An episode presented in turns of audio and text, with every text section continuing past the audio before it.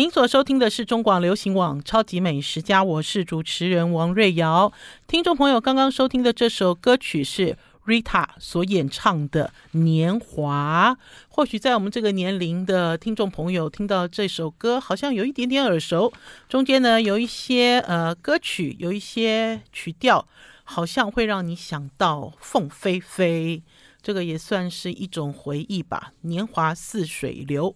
好了，超级美食家今天要跟大家分享，前一阵子我跑去云嘉南进行的一场食材之旅，其中呢有一站最重要的一站呢，就是意外跑去了台南柳营，去吃了小卡腿小脚腿的羊肉专卖店，非常精彩的羊。呃，这支影片在几个礼拜之前有上传哈，然后呢，也在节目中跟听众朋友聊，结果这支影片呢，一直一直都热烈讨论，讨论热度不断，好几十万人看过了，好可怕啊！大家没有想到对于台湾羊兴趣这么浓烈，那所以呢，今天呢，从头到尾来跟大家讲这次的呃两天一夜，两天一夜的云嘉南。云嘉南食材之旅，其实起因哦，是因为蓝小明啦，蓝小明啊的这个他们这个兰亭和牛烧肉的总监郭建义总监参加了一个叫生态厨师的活动。生态厨师的活动，我记得我们超级美食家也曾经邀请到一个生态厨师，叫做池一鸣，对不对？我记得那时候池一鸣出了一本书，就是在讲他骑着摩托车啊，然后巡回全台湾啊，然后看到台湾的食材啊，他做了什么事情。可是呢，生态厨师的这个组织越来越庞大，越来越庞大，而且据我所知，不止一个，哈，就不不止一个组织在号召。所谓的厨师要去认识食材，然后又走进产地，然后呢，甚至要知道在地人怎么样使用这些东西。呃，我还蛮喜欢郭建义总监哈，因为郭建义总监呢以前在新都里工作，然后呢，在前一阵子我试了这个兰亭他们家的一个私厨餐厅的一套一个套餐，这个套餐吃完之后，我只对一道菜感到满意。就 所以听众朋友没有听到我在分享哈，就我没有在介绍。然后我一问之下，我才知道啊，原来这个饭那么好吃哦，是因为郭建义主厨哦，他说他在那个新都里哈，负责煮饭、炊饭呐，煮饭哈，他负责煮饭煮了快十年哈，那所以呢，他是一个煮饭高手。那所以我那次我吃到了他这个和牛和牛油拌饭的时候，我就觉得好好吃哦哈。稍后再跟大家分享，如果有时间的话，因为我有逼问他。怎么样做啊？这么好吃的这个日式炊饭，呃，就是因为郭建义主监总监带着他们呃兰亭和牛烧肉的厨师，就去参加了这个生态生态厨师的活动。我那天到到的一个地方哈，是云林一个他们说已经是上百年的一个国小了。然后那个地方哈很宽敞，然后树很大哦，树好大，然后校园好大。然后我看到大概有三四十个厨师哈，他们自己打桌，然后用在地食材在做料理。可是有几个东西我印象很深刻。第一个东西是，即使他们是在这个。环境没有很好，因为大家知道这个烹调设备没有很好嘛，通常都是一个瓦斯炉，一个单口瓦斯炉，好吃火锅的那种就开始料理了。即使在这样子的环境里面，他们好认真哦，因为他们都自己带盘子，然后把料理摆得很漂亮。来，如果大家要追上我们现在的影片，就可以看到我秀出一张照片，这就是我那天在旁边看生态厨师他们最后的食物展演。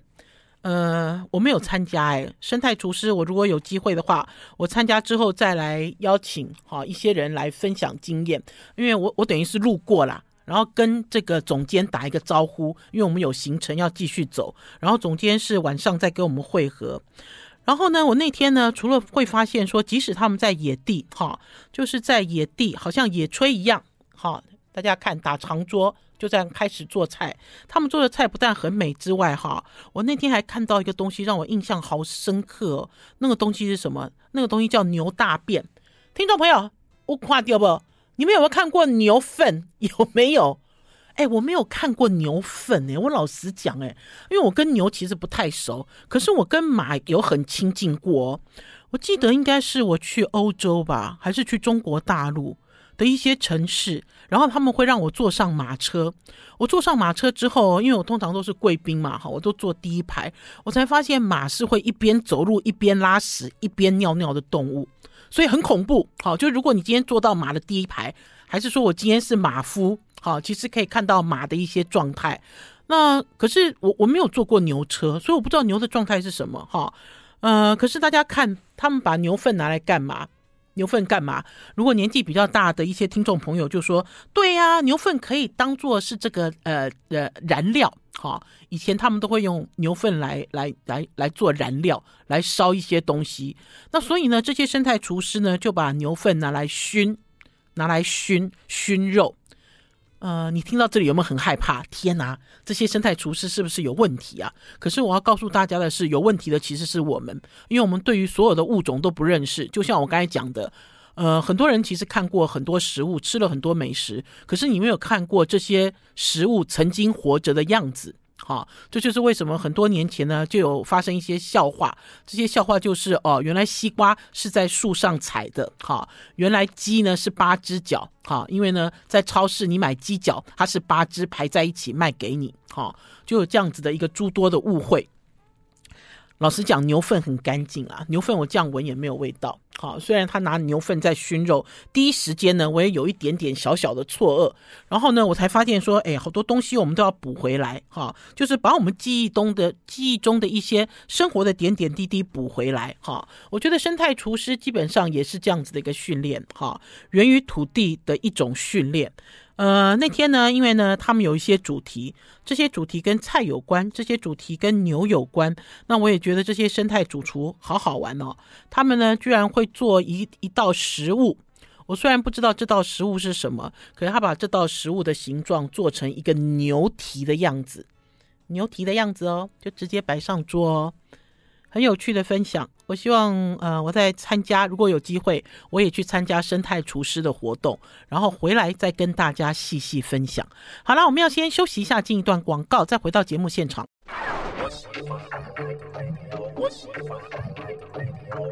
我是王瑞瑶，您所收听的是中广流行网超级美食家，今天来跟大家聊云嘉南的食材之旅。呃，我就直接跳上了蓝晓明的车啊，然后就一路往南啊，一路往南之后呢，我才发现呢，蓝晓明呢在 YouTube 上 YouTube 频道上有看一些很有趣的影片，好，我之后再来跟大家分享，好，因为这些影片呢，呃，如果我没有坐上蓝晓明的车，我也不知道这些影片这么精彩，而且都是中国大陆的名嘴做的，好，呃，我先讲一小段好了啦，好，因为呢，老实说呢。呃，我不会去关注这一块。可是，呃，大家记不记得，在今年我去了一趟马祖，然后呢，马祖呃有一家餐厅叫林义和工坊，这个餐厅呢专门在做这个传马祖的老菜。我今年在联合报的五百盘，我也投给他一票。好，我投给他的一票叫做温鱼蒸肉。可是他有另外一道菜也让我印象很深刻，叫做瓜白菜。瓜就是黄瓜的瓜，瓜白菜。白白菜瓜白菜，那时候上这道菜的时候，我一看，我说，嗯，它就是拆烩黄鱼啊，就是你黄鱼哦，蒸完了之后把肉剔出来，然后跟高汤烧烩在一起。这道菜在中国大陆也有哈，呃，我爸爸会做，山东也有哈，然后江江南也有，呃，可是为什么马祖人叫它瓜白菜啊？瓜瓜是什么意思？就有人讲说，哎呀，黄鱼啊，有可能用福州话的发音很像瓜，有那种黄瓜的瓜。那我就弄不清楚到底怎么回事。可是那天呢，呃，我坐在蓝晓明的车上，然后看到中国大陆一些讲科普的一些名嘴的节目，我就看到他们在介绍黄鱼，然后我才知道原来不是只有河豚会叫哦。我有一年呢，呃，去到了呃日本，有一年呢也去到了中国。呃，中国江南，然后在鱼市场里面，我听到了一个声音，听到了小孩子在哭的声音，然后仔细看，原来是河豚诶，河豚会发出这个声音，呃，然后之后呢，我不是讲说我在车上看蓝晓明，就就就看着蓝晓明放一些影片给我看的时候，我看到呃有一段影片，就是在捕获黄鱼的时候，黄鱼会发出呱呱呱的声音，真的，听众朋友。我这我们家妻子里完了，这样看我一眼，真的不是配音。然后我才忽然间想到说，哎，我才忽然间想到说，啊，为什么那道菜会叫瓜白菜的意思？瓜就是黄鱼，黄鱼、黄瓜鱼，为什么黄鱼叫黄瓜鱼？刮刮刮刮白菜，好了，之后再来跟大家分享这些东西啦。然后呢，我要跟大家说的是，我跟着蓝小明就往南部走了。往南部走的时候，我们的第一站是去云樟牧场。云樟牧场的牛肉专卖店，台湾牛肉专卖店，大家都知道云樟牧场张志明哈，来我们超级美食家也来了几次，大家都知道他很有名。而且他这个台湾牛哈，因为呢他在很多年前跟农场晃晃一起，哈，包了一架飞机，哈。运了运了澳洲和牛、澳洲安格斯牛，哈，就请他们坐飞机来到台湾，然后所以对于国产牛这一块非常认真、非常用功。可是我们一到了他的那个，就是我们一到了他的势力范围之后，当然先杀去吃，好吃牛肉。呃，大家都知道台湾牛最厉害的就是温体清涮嘛，好，就温体涮牛。可是那天张志明哦，大概是看到我来了。还是说看到了蓝小平来了，他出了这个 roast beef 炉烤牛肉，而且呢出了两条，一条是乐眼，哈，一条是菲力。嗯、我要怎么讲呢？国产牛很少吃到这两块，为什么？因为台湾的国产牛非常受欢迎，这两块呢是所有消费者知道认识的所谓的美国牛还是外国进口牛最好的两块肉，哈。呃，我为什么一直要讲是外国标准？因为老实讲，在我的眼里不一定是这样子啦，对不对？因为搞不好我很爱吃牛肉面啊，是不是？我很爱吃红烧炖煮的啊，这两块肉就不合适啊。这两块肉其实是按照西方的烹调方法，哈，他们是最好的 best，好，最好的部位。那可是回到台湾，你其实很少看到这两条，因为这两条都被抢光光了嘛。而且这两条呢，会抢的一定是那种非常有名的西餐厅，还是做西餐的名厨。他们一定指定要，一方面呢，他们要显示爱台湾；一方面呢，就是他也要用所谓的我们台湾好的牛哈去做，用西餐的手法做美味料理。那所以，我那天呢，我看他出这两条的时候，我其实是有一点吃惊，因为连我都没有吃过跟看过国产的乐眼或者是国产的菲力这么一整条出来给你炉烤。呃，效果非常好，好，我只能讲，或许有人会讲说，哎，国产肉，哎，我们这国产肉其实都是乳牛啊，哈，也不是肉牛，不一定是肉牛嘛，哈，因为有时候他杀的是呃乳牛，有的时候杀的是母的，有的时候杀的是公的，有的时候是安格斯，不一定哈，有的时候搞不好是混黄牛。因为我这次我还跑去他的这个牛场去参观，我觉得好精彩哦！好，好，我今天讲完牛，我看他拿出这两条的时候，我就知道哇，他对我好好，哦把我当贵宾哈，在伺候。呃，我吃了之后，我觉得或许有人会认为说，哎呦，台湾养牛没有美国人厉害啦，美国人的牛很肥很香。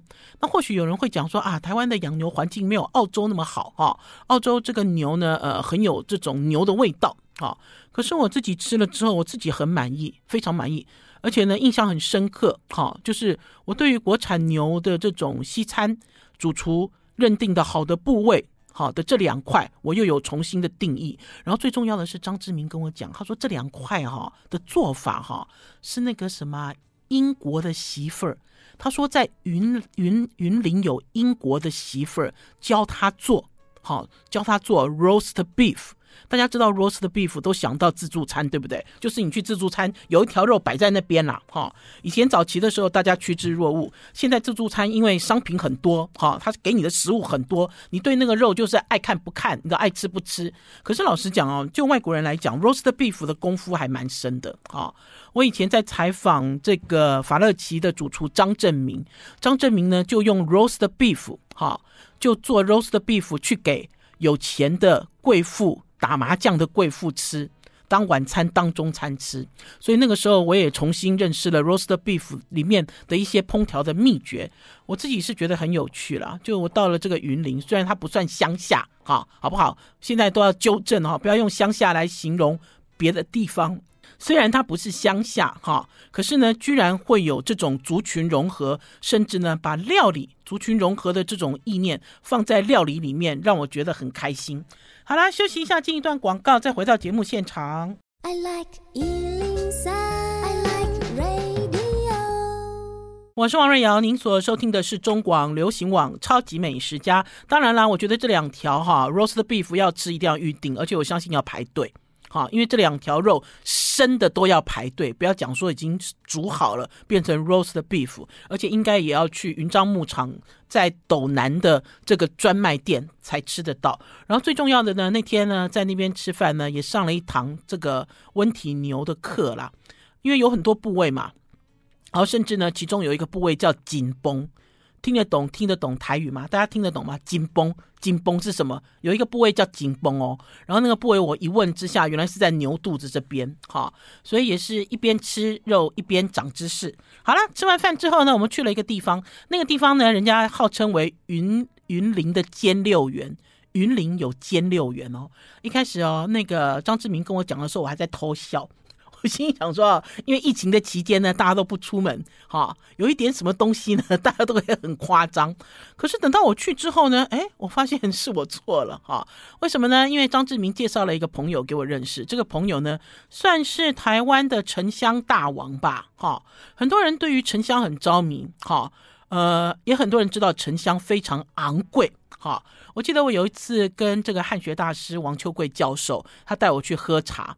喝茶的那天，除了茶道之外，还有香道。这个也算是我第一次接触到香道。以前在接触香的时候，都是在看《知佛知佛》那出呃大陆连续剧里面有没有？就三个这个闺女啊，大大大户人家的女儿哈，然后有嬷嬷，还是有嬷嬷来教教她怎么样埋香哈，然后埋这个埋这个沉香在里面，然后点燃焚香。就是以前都是看电视、看影片，然后你一知半解，然后看到有人在讲说：“哦，我这个沉香好贵哦，非常昂贵这样子。”可是我并不知道，在云林有一个这样子的一个沉香的，我不能讲它叫观光工厂，哈，因为工厂是大量制作跟复制，哈。那我我现在知道沉香也可以这样做，哈，因为他们有一些呃制造沉香的技术，哈，不一定是要经年累月等很久，哈。呃，这种传统的也不一定要用这种强制破坏的方法哈，呃，可是还蛮好玩的，因为它那里面有一个很大的展售点，然后呢，他们请的代言人是那个那个制作人啊，那个制作人啊，很有名的制作人啊，搞笑的戴个眼镜啊，哦，沈玉琳，对啦。他们找了一个代言人，他们找的代言人就是沈玉琳。我那时候我本来我觉得很严肃，因为呢每次哦沉香第一很昂贵嘛，对不对？然后第二沉香都跟佛教宗教在一起。结果我发现他找了沈玉琳之后，我整个人都放松了哈，就是在那个环境里面。我就觉得说，哎，其实也蛮好的，那样子的感受很好。然后当然啦，这个董事长有给我们上课，哈，上了一点沉香的课，也让我们去闻，哈，就是沉香的一些味道。那可是呢，关键是在于这个尖六园，哈，它是一个很大很大的花园。然后，因为我看到他有这个售票口，可是董事长又说不用钱，好，那所以这里面我其实弄不清楚，哈，到底要不要收费？可是我觉得还蛮值得走一趟了，哈。他虽然没有像说像日本在做园林那么严谨，哈，可是看得出来呢，因为他这个环境里面，他做他种了很多树，哈，因为我觉得树应该是。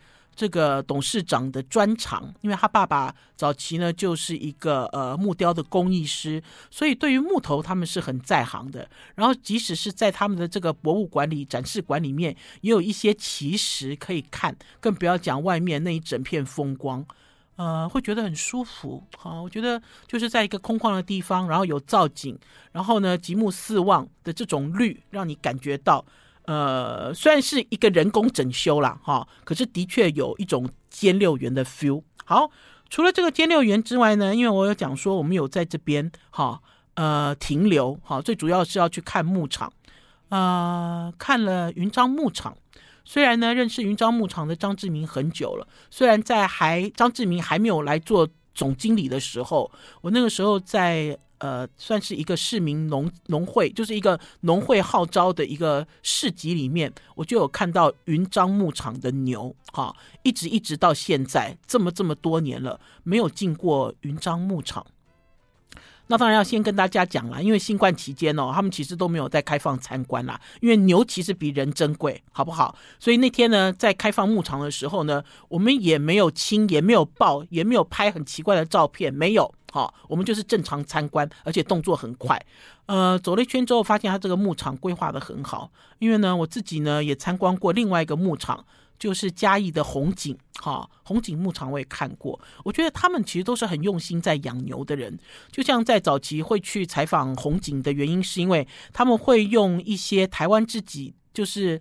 呃，比如说毛豆格外品，本来毛豆是要外销去日本的哈，然后有一些就是被打掉的一些淘汰品，然后还有用呃青稞哈，就是台湾的在地的东西来喂养牛，然后到了云樟牧场之后，会发现说哈，他们家哈早早就在给这个牛吃酒糟。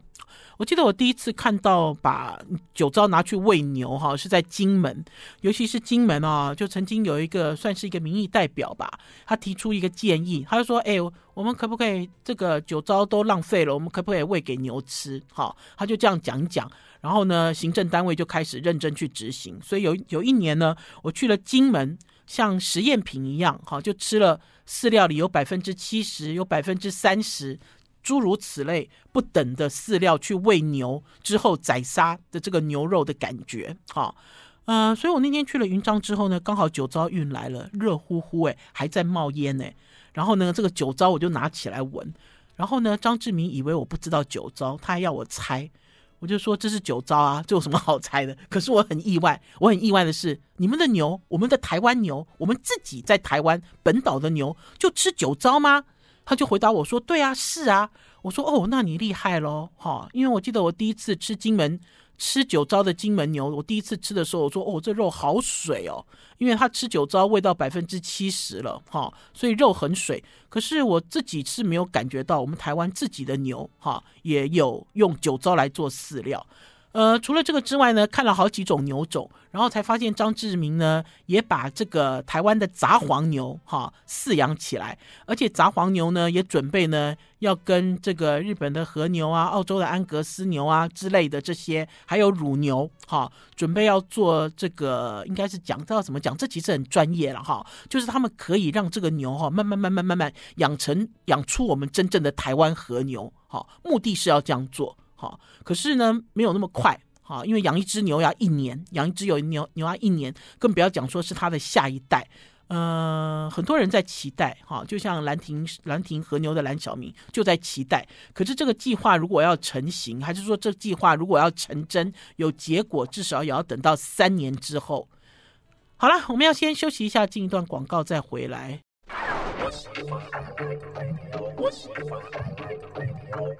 我是王瑞瑶，您所收听的是中广流行网《超级美食家》。好不容易人到了云家了，对不对？云林，好不容易到了云林了，我就想说，哎，我要去农场晃晃看看。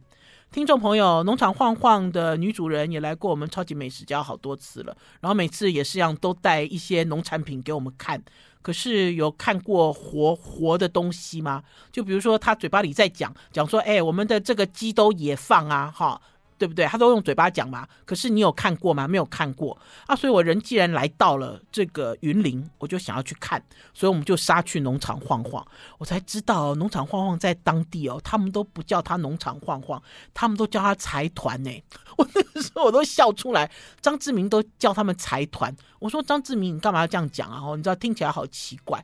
然后等到我知道了一些理由之后，我笑了，我也叫他财团。为什么？因为农场晃晃光是在云林就有将近两百个农场，在云林当地有两两百个农场哦。好，或许农场有大有小了，哈，就可以知道他们家的这个事业做很大。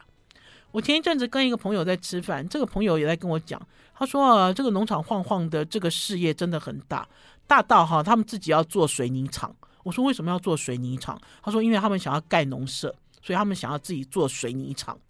呃，我想不出来那个逻辑。可不管怎么样，我自己去了农场晃晃之后，聊了一下天，看了一下东西，我才知道我其实有一些担心。这些担心其实是不存在的。呃，怎么说呢？因为我们在讲农场晃晃也有养牛，哈，也有养猪，也有养鸡，哈，尤其是牛这一块，他们家也是，他们家只要屠宰一头牛之后，牛肉都被抢光。可是抢光都是你喜欢的部位，比如说牛臀肉啊，哈，占着最大的就是最大的这一块，可是，在料理起来也最麻烦的一些部位都没有人要啊，对不对？那所以呢，它会垫高了其他肉的售价。哈，还是说它会造成了一些浪费之类的？可是呢，当我们在聊天的时候，才发现没有，因为他们家呢，除了有饲料厂之外，他们家呢还有做给宠物的饲料，而且这个宠物饲料哈，在东南亚的市场很大很大。我那天在跟这个女老板聊天的时候，她的妹妹也出来了，我们在聊天，然后才发现说，呃，应该是讲动物吃的哈，卖的价钱比给人吃的更好，哈。就是就是饲料的这一块的利润比食物这一块利润要好，而且甚至于我刚才讲说，我说哎，这么多牛臀肉你们要怎么处理啊？他们说没有怎么处理啊，反正就干燥，你知道变成狗饲料啊，畅销的很。而且他们家在市面上这个饲料的品牌也不止一个，好，不同的市场、不同的区位、不同的这个诉求，他们家的品牌就好多个。所以呢，我自己会觉得说啊，好多东西我们其实都不知道。我们搞不好我们的眼里只认为说，哦，它就是一个农场。或许你认为它还是个小农，哈，就这个观念也要全部都要打掉了哈，不是小农。因为呢，只要加上“小”这个字，你立刻就有一种哦，小农我们要照顾他，我们要怎么样，就会多了很多情绪。其实不是，人家是非常专业，专业在从事畜牧。我说，既然来了之后，我说你还是带我去看一下农场了哈。虽然天已经黑了，已经五点了哈，因为呃玩得很开心嘛，在尖六园啊，然后又在闻沉香啊，然后又在吃这个，哎，在云林啊有那个精品的这个法式甜点店哦，而且还开在诊所里哦哈。就我们在吃这种精品，所以花了很多时间。去的时候已经很晚了，然后我还是吵着要去看。然后，所以他就说：“好了好了，带你去看一个养鸡场好了。”所以我们就去看了一个养鸡场。这个养鸡场好大哦，听说这个养鸡场哈、三千坪以上哈、然后呢，算是他们的小农场之一。除了养鸡之外，还养鸭，而且这个鸡跟鸭都是野放。最好玩的是呢，这个鸭下的蛋呢好大一颗，而且这个蛋是他们家自己吃的鸭蛋哈、外面没有卖的。为什么我会这样讲？因为他让我带了几颗回台北。呃，鸭蛋的状况好棒哦，我会把这个照片 po 给大家看，哈、哦，好粘稠，哈、而且都没有任何腥味。然后看到他们养鸡，鸡也是野放，然后呢放几个架子让鸡跳上跳下，哈、在这里也要跟大家讲啦，很多人都在讲说要注意鸡的福利，哈、动物福利。可是呢，有一些东西是要深入研究，就像跟听众朋友讨论，我们今天会跟大家介绍注重动物福利的鸡蛋。也会跟大家介绍龙四的鸡蛋，是因为这两个蛋的价格差很大。除了这个之外，这两个蛋的新鲜度也有差啊。为什么会这样讲？因为呢，就像那次在聊天的时候一样，你也放的鸡下的蛋，你根本不知道它下在哪里，所以人工要去搜寻，要去找。虽然他们会想办法训练鸡在一个地方下蛋。好，可是也没有那么容易。可是呢，这个问题再往下延伸，就会发现说，鸡蛋也没有那么容易腐败。因为呢，以前鸡下蛋就是在野外啊，对不对？搞不好母鸡今天要孵，明天不要孵啊，走来走去啊，对不对？所以鸡也有它，鸡蛋也有它自己的抵抗能力。为什么我会这样讲？因为我这个鸭蛋哈，就放在车子里面，很热，两天一天半回到台北，然后那个时候我就跟宝师傅说，我说我说这个鸭蛋会不会臭掉啊？好，因为放在车子里面嘛，然后呢，我们就试着把蛋打开来，然后煎来吃，发现香喷喷。那所以我们也很确定，好，他们自己有他们自己的一个防御的机制，好，也没有那么容易坏，对不对？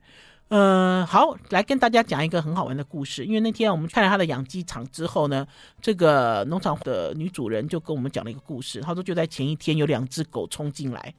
两只狗冲进来呢，因为他们的铁网没有弄好，冲进来之后，他们大概有一百多只鸡阵亡。我说真的还假的？我说怎么狗这么凶啊？他们进来怎么吃这么多，胃口这么好？他说狗好聪明哦，狗一进来呢，他们吃鸡，把鸡扑倒了之后，他们只吃鸡的鸡肝，所以呢，一百多只鸡的鸡肝都不见了。哈，这个其实我也是长知识诶，我其实也是讲给听众朋友听的原因，是因为我们在讲说。呃，搞不好在狗的观念里面了哈，鸡肝是最美味，对不对？鸡肝是最营养，可是不知道在人的观念里是怎么样呢？好啦，很好玩，因为呢，一百多个农场，将近两百个农场，我那个时候就有想说，我有一天要不要去农场去打工，然后做一日农夫？好，我是不是有这个本事？呃，去参观之后发现，连捡鸡蛋都有困难呢，鸡很凶诶。听众朋友，尤其是野放的鸡，哎，它可不是你印象中那种你摸头它乖乖会撒娇的那一种。我们要先休息一下，进一段广告，再回到节目现场。I like 103, I like radio。我是王瑞瑶，您所收听的是中广流行网《超级美食家》，来跟大家介绍云嘉南。三天的食材之旅，看完了农场的鸡跟鸭之后，就跑去呃休息睡觉。隔天起来呢，呃一大早七点，跑去了这个斗南的运动中心的对面，有一家叫做欧阳卤肉饭鱼汤。我故意拍了一张照片哈，就是这个招牌对面就是运动场。大家找起来比较容易。好啦，跟听众朋友讲哈，我每次贴在这个 FB 上面会介绍一些餐厅啦。然后呢，呃，很多人看完之后就一直问说：“哎，您给我地址跟电话啦。”哈，我不是不想给你地址跟电话，我只是想说哈，大家其实使用智慧型手机哈，应该啊也要动一动手，动一动脑哈。想要知道欧阳卤肉饭鱼汤很简单，就用 Google 打进。欧阳卤肉饭鱼汤，哈，这几个字，它就会跳出它的资讯，哈，就会跳出来，嗯，反正大家是资讯互相往来，哈，可是我没有想要百分之百告诉你，因为我希望你在看我的文章的时候，也能够动动脑，也能够想一想，好，思考一下。呃，跟大家介绍这家呢，是因为蓝小明念念不忘。蓝小明呢，吃过了一次之后，一直都念念不忘。老实讲呢，草鱼汤对我来讲并不稀罕。为什么不稀罕？因为在很多年前呢，有一些民生报的一些朋友。好，有一个民生报的朋友，他们家也住在台南。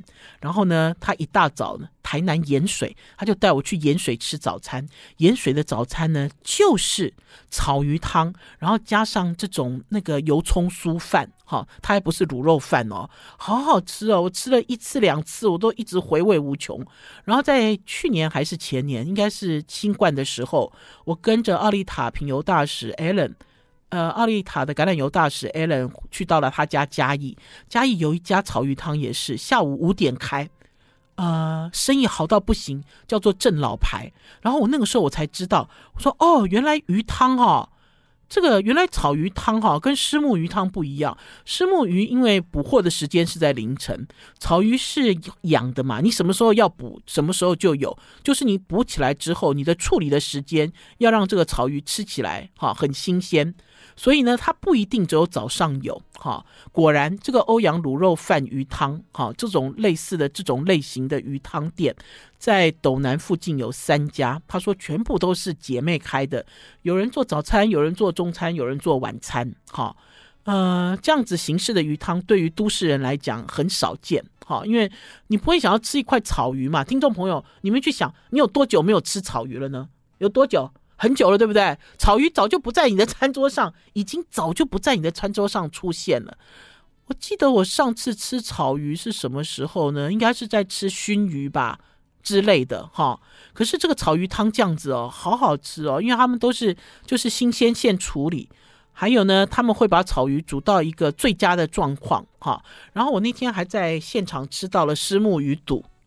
能够出这个虱目鱼肚哦，就知道他们家的虱目鱼也很新鲜啊！一碗卤肉饭，一碗鱼汤，然后呢，呃，烫个青菜吧。有人连青菜都没有烫，甚至他们家的这个鹅鸭汤也都是一碗一碗煮哈，又新鲜又便宜。这个影片上传之后，也是一堆人在问，大家都在问说：“哎，你吃过吗？”就 take 一个朋友的名字，就问说：“哎，你吃过吗？你有吃过这家吗？有吗？”哈，然后都在讨论。这个草鱼汤，嗯、这是一个接地气的早餐，哈，我喜欢，我喜欢在全台湾跑透透，呃，这就是为什么你问我星巴克，我是无感的啦。很多人是走到每一个地方都要去找星巴克，哈，要喝一杯咖啡，要吃一个星巴克的什么东西，可是我从来都不想，甚至于呢，很多人呢走到哪里都去超商，啊，我也不想，我也不是，我喜欢走到哪里都去找。在地的小店，最接地气的小店，然后当地人吃的东西，我觉得这个才是旅游真正的目的。哈，呃，不完全为了吃饱了哈，你也可以看到很多人情。就像有的人在称呼这个欧阳卤肉饭鱼汤，会简称它为斗南的孝子鱼汤，因为呢，呃，接棒的人呢，本来有有有有他自己的事业了哈，因为家里的长辈呢，呃，身体不舒服，需要回来接棒，所以他们就回来了，回来做了哈。整个小店很干净哈，东西呢也很好吃，因为吃的就是一个新鲜感。好，我有讲说我们在行程的最后一站要去和田。要去和田畜牧场，要去看台湾的肉羊，哈，嗯，这个和田畜牧场的老板就叫邱和田，他跟我们约在景山景山国民小学，我给大家看景山国民小学，因为哦，实在地标没有办法哈确认他们家的地址，然后呢，我拍了几张很有趣的照片，就看到呢，这个和田骑着一辆摩托车开在我们车子前面。你知道，好像小飞象一样，因为它的帽檐很大，它的帽子的这个帽檐很大，飞飞飞飞，一大早，你知道，带着我们去看羊。嗯，我好喜欢吃羊哦，宝师傅好不喜欢吃羊哦，因为宝师傅很讨厌羊的腥膻味。可是大家知道为什么羊有腥有膻味吗？腥跟膻两个味道有什么不一样吗？腥的味道比较浅，膻的味道比较浓。腥的味道是因为是因为它的。性别，膻的味道是因为品种、环境还有饲料，这些都是邱和田告诉我的。也就是我喜欢吃羊肉，可是我完全不认识羊肉。而且呢，台湾的羊呢，不是大家认为的土山羊，大家认为的山羊都是有一个山羊胡，对不对？然后有一个有两个角，然后耳朵竖起来，然后黑黑瘦瘦的爬在这个岩石上。大家的山，大家认为的羊都是长这个样子，其实不是。羊儿的样子有长得像兔子哦。它的耳朵很长，然后上次长得甚至长得很可爱，长得像骆驼，这些都是肉羊的品种。肉羊的品种，呃，有不一样，有的叫波尔，有一种叫波尔，有一种我也忘记了。因为呢，在做这个呃食材之旅的时候，非常的紧凑，而且我已经剪剪好片子，也已经上传到王瑞瑶的超级美食家的 YouTube 频道，大家都可以上去搜寻。可是呢，在这样子的一个参观牧场。参观鸡场、参观牛场的过程里面，呃，我自己其实是有深刻体验到，深刻体验到什么？农民其实是辛苦的，农民其实是不容易的。他们为了要呃饲养出好的食物，他们花了很多功夫。那当然，有时候你在吃这些食物的时候，你会觉得说，哇，它怎么那么贵啊？哈，还是说，哇，它的味道怎么那么好啊？哈，还是说，哇，它怎么那么难得？哈，我觉得都是透过呃，像类似行脚一样，一个一个。一个一个、一站一站去看，才会知道这些农民怎么样孕育我们台湾最好，真的都是 best 最好的一些食材。好啦，超级美食家今天的节目到此告一段落，明天中午十一点空中再见，拜拜。